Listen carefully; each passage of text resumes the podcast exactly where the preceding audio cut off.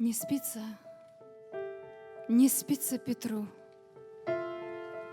Лишь очи смежить он захочет. Сквозь ночи кричит не к добру, Как пена всклокоченный кочет. И Петр, не подняв своих век, Лжет снова пред верницей некой. Неведом мне тот человек — не знаю того человека. Он имени даже его не хочет назвать из боязни и вновь разрывает родство в момент Иисусовой казни.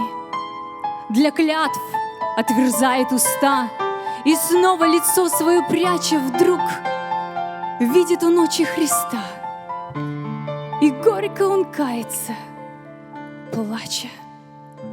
Прости меня, Господи, стыд на месте вчерашнего страха, простишь ли? Но Он не простит, Он бьет мою душу с размаха. Я был непуглив, потому встал встреч ненавистной Рави и ухо отсек одному поднявшему руку на Рави. Но что же я после? Ну что же с собратьями разом, когда тебя взяли, бежал, теряя и волю, и разум?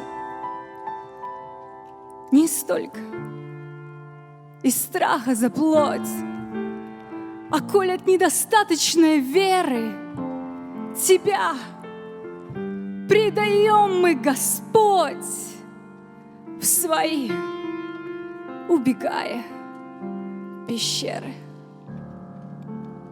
прости нас.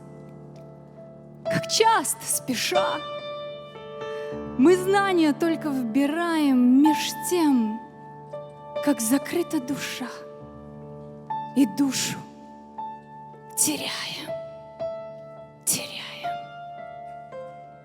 Была твоя боль велика, но видно больней Иисусе узреть тебе – ученика, который отрекся и струсил. Прости, я ничтожней раба, позора век не избуду, отрекся я, предал тебя. Так чем же я лучше Иуда?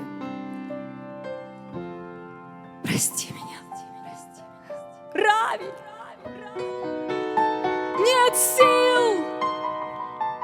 Так сделай же так, чтоб средь ночи, как бешеный не голосил,